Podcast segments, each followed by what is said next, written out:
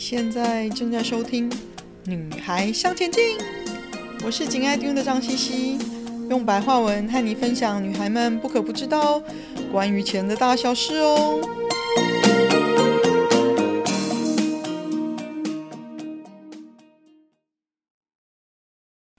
欢迎收听第五十五集：如何选择真正有价值的财经新闻呢？我前些日子被问到，现在资讯量爆炸，怎么选择真正有价值的财经新闻，而不被一些植入性或者是刺激点阅率的文章所迷惑呢？新闻，尤其是财经新闻的价值，来自于是否告诉我不偏颇的正确资料，是否是我不知道的资讯，还有这个公布的资料跟市场原先预期的落差，落差的原因在哪里？如果可以进而清楚推论，因为这个落差的发生，未来可能的变化，那就更好了。所以我会看的是几个重点。第一个是不耸动的标题，标题应该是资料事实的重点。内文呢，就应该要提到资料的来源，市场原先的预期，或者是分析师原本的预期，这个资料发生的原因。有时候这个数字的发生有特定或者是一次性的原因，或者是持续的原因，那这就对你的投资判断很重要。那还不是很清楚如何筛选财经新闻的人怎么办呢？嗯，我会建议先挑媒体，先挑来自财经专门媒体的新闻读。那因为财经专门的媒体知道他们的读者大部分是专业投资人。所以写法也会根据他们的目标读者而有所调整哦。我相信各个媒体都做过很多资料收集跟研究，寻找他们目标市场的需要在哪里，然后跟随读者的需求而改变。你如果是读比较大众的或者是比较时事的媒体，相对的财经不是他们的强项，也比较容易因为想要迎合一般大众读者的口味，或者是为了增加点阅率啦。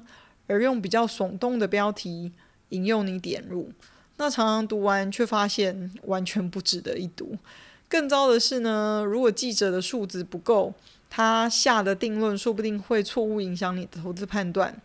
所以我会建议先让自己习惯专业投资者读新闻的角度，所以先挑财经专门的媒体开始，每天标题看久了，你回头看大众媒体的时候。你其实会感觉有很大的差距哦。那财经新闻来说呢，台湾来说当然就是读《经济日报》《工商时报》，嗯，有些国外媒体有自己的中文新闻，比如说路透社、彭博社都有。另外还有或许巨亨网、非凡新闻可以读一读。那较长的产业或者是公司的报道，中文或许还可以看《天下》《远见》。啊、或者是上周吧。那但我自己的时间分配上，大概是读国外新闻的时间大过于看台湾新闻。那因为我自己是对全球市场、全球长期的趋势比较感兴趣啦。那加上自己投资布局的原因，所以基本上每天会看一下的是，呃，彭博新闻、亚洲华尔街日报，还有啊、英国的 Financial Times，来平衡一下泰美式的角度哦。那尤其是针对欧洲、中国还有中东议题的时候哦，那个角度其实差距还蛮大的。那现在呢，因为经济全球化啊，台湾是一个国际焦点，也是一个非常出口导向的国家哦，所以外国市场发生什么事情，往往都对台湾有很大的影响。比如说大陆政策啊、美国的市场啊、欧洲的需求等等，对台湾市场都会有很大的。啊、呃，impact 哦，所以我不觉得看财经新闻的人应该只关注台湾本地的新闻。那另外每一个传媒机构呢，或多或少会受到一些限制，不论是经济上还是政治上哦。但相对来说，我比较相信，当媒体有国际背景的时候，就比较不容易受影响，因为它相对的比较不受单一政府的控制或干预。另外，如果传媒不是只依赖单一资金来源，或者是单一老板，啊、或者是只啊、依靠广告收入的话呢，那相对的就有比较多一点的中立性哦。好了，那我们来谈谈，我们刚刚谈了说如何先看啊。用看特定财经专业媒体来先筛选掉一些比较没有、比较非财经角度的新闻。那新闻内容本身呢？嗯，我一开始提到的有几点是我会观察的哦，就是第一点就是实际数据嘛。如果是及时公布的资讯，应该正确、及时。速度快慢其实会影响市场的变动哦，因为先知道的人就会先行动啊。还有就是不耸动的标题，那这有点挑战人性。嗯，标题应该是资料事实的重点啊。新闻应该是要在第一时间透过标题向读者展示最重要的事实是什么。那内文呢，就应该要谈到资料的来源，让读者知道说这是已经发生的事情，还是只是市场的推论。或者甚至是只是市场的俄语而已哦。那新闻是不可以创造事实，事实就是事实，不能伪造。嗯，媒体可以用不同的表达方式，或者是用不同的手法将这个新闻写出来，或者用一些相对有趣的手法去报道这则新闻。但是新闻始终是新闻，不能走出这个框框，不可以离开事实去创造出某些事物来。那这是媒体的责任哦。很多国际媒体内部的要求是，如果资料的呃消息的来源不是可靠的来源，或者是不能揭露的来源，那这则新闻就是不能写、不能发布的哦。那什么样的新闻或者是数据是我们平常会觉得重要的呢？嗯，总的来说，嗯，比如说重要的经济数据的公布，然后重要人物，比如说嗯，总统、内阁成员，或者是。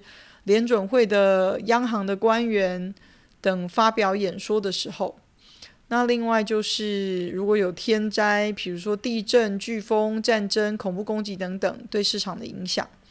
那另外就是有分量的专家的发言，或许是有名的基金经理人，或者是基金经理人，或者是财经记者、分析师等等哦。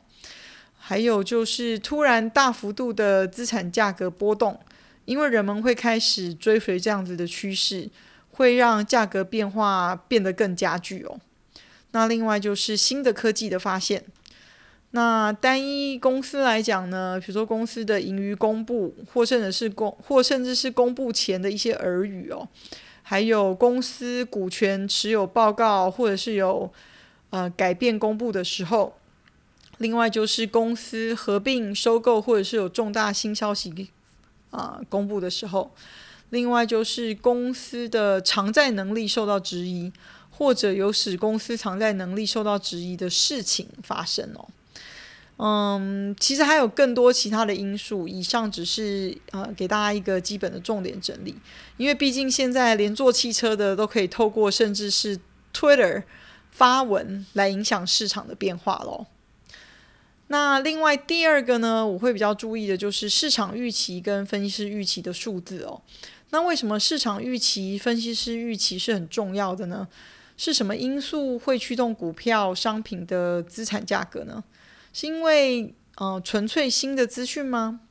通常是，但是新的资讯只是部分的原因，它主要是源自于人们对市场预期的变化。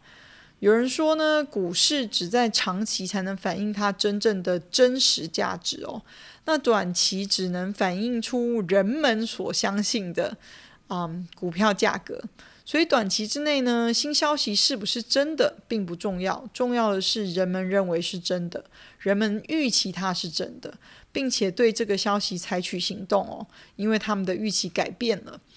那市场原先的预期，或者是分析师原本的预期，其实是一个大家在公司或者是市场宣布之前重要的先行指标哦。那因为资本市场其实不会等到事情真正发生了才反应，通常在已经听说风吹草动的时候呢，投资人就已经做好需要的行动布局，市场就已经先反映了这个预期。事实的宣布其实只是事后的印证哦。举例来说，如果大部分的人预期这家公司下半年的表现会好，很多人在公司还没有宣布，在股价还没有反应之前，知道了这个消息，就会已经先投资下去了。等待公司宣布了，啊，股价涨高了，就可以获利了结。所以市场是以预期心理为优先考量哦。当你知道是这样子的预期，你的投投资行动就会预先反应。事后的公布通常只是印证，所以想当然尔的啦。如果公布事实的时候呢，跟原本市场预期的落差很大，就容易造成价格的大幅波动。那另外我会在关注的呢，就是这个事实发生的原因。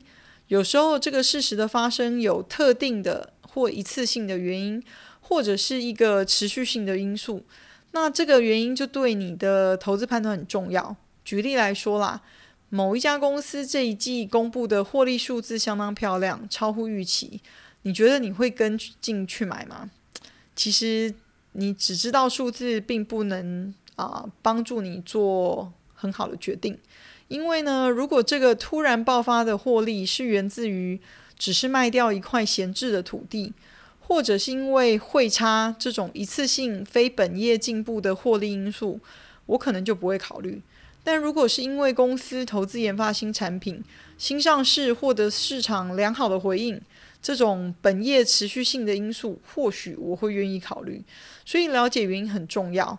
了解了才能帮助你做投资判断，所以摆在眼前的新闻数字本身不一定能给你足够的资讯去做判断。有价值的新闻是会找出原因来告诉你的哦。那最后，嗯，我会再看的就是推论可能未来的走势。那最主要是因为财经新闻报道手法方面目前已经变了很多，除了要在第一时间向读者展示最重要的事实。媒体还要添加一些附加价值啊，就是在解说上面。所以现在不单只要报道事实，还要详细解说，甚至呢预测趋势，告诉读者因为发生了这件事，接下来或许会有什么新发展，或者这件事跟别的事情有什么关系或者是影响，会有什么变化。因为现在投资已经是大家的事情了，不是只有专业投资人的事，所以不能单纯认为读者都是专业人士，会自行做出判断喽。我们处在一个可以免费接受大量资讯跟知识的时代，只要你想要知道，啊、想要去学，都一定找得到资料。但这也变成一个麻烦，因为资讯量太大了，甚至还有的资讯背后有难以捉摸的不明意图。刚开始学习理财的时候呢，你确实需要刻意的筛选自己的资讯来源哦。你需要事实跟数据来帮助你进步。那我在第七集如何开始累积基本的理财知识呢？这一集里面呢，也有跟大家分享一些我的经验跟小技巧，有空可以再听听看哦。今天的分享就暂时到这里喽，希望有带给你一些新的发想。听完记得赶快给我们一个评价，有空和你的闺蜜们分享《女孩向前进》哦。